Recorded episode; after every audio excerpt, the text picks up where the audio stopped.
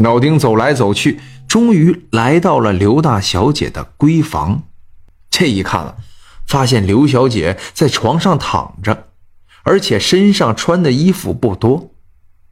老丁这会儿看的是血气上涌，一会儿就扑到了刘小姐的床上。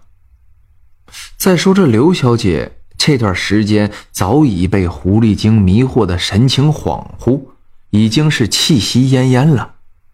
突然之间，经过老丁的这通忙活，又接触到了人的气息，这身上的病啊也渐渐的好转了。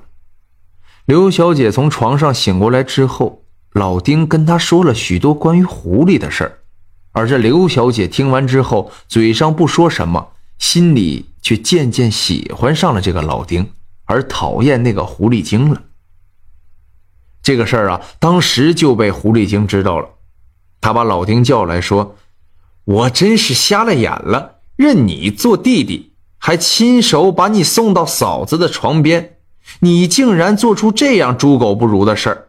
我告诉你，之所以他喜欢你，无非就是咱们狐狸不中用，而你也好不到哪儿去，无非就是我不行，才衬托出了你。”老丁听了狐狸这话，也不生气，反倒是得意洋洋。笑呵呵的转身，又回到小姐闺房去了。这把狐狸精给气的呀！趁着两人没注意，悄悄把那件神奇的小夹袄给偷了回去。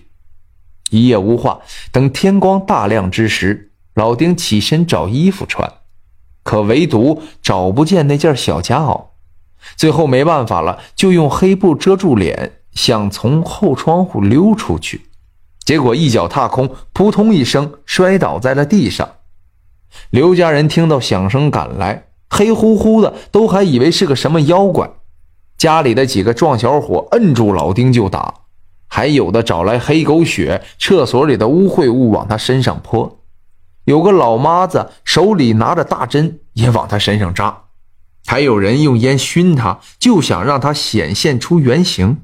总之，这老丁啊。受了很多的苦，后来刘家小姐走了出来，说：“这人确实是受了狐狸精的蛊惑，是无辜的，你们放了他吧。”这还真叫一夜夫妻百日恩呐！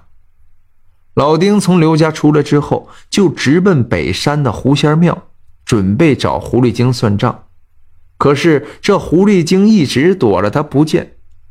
就在这天夜里。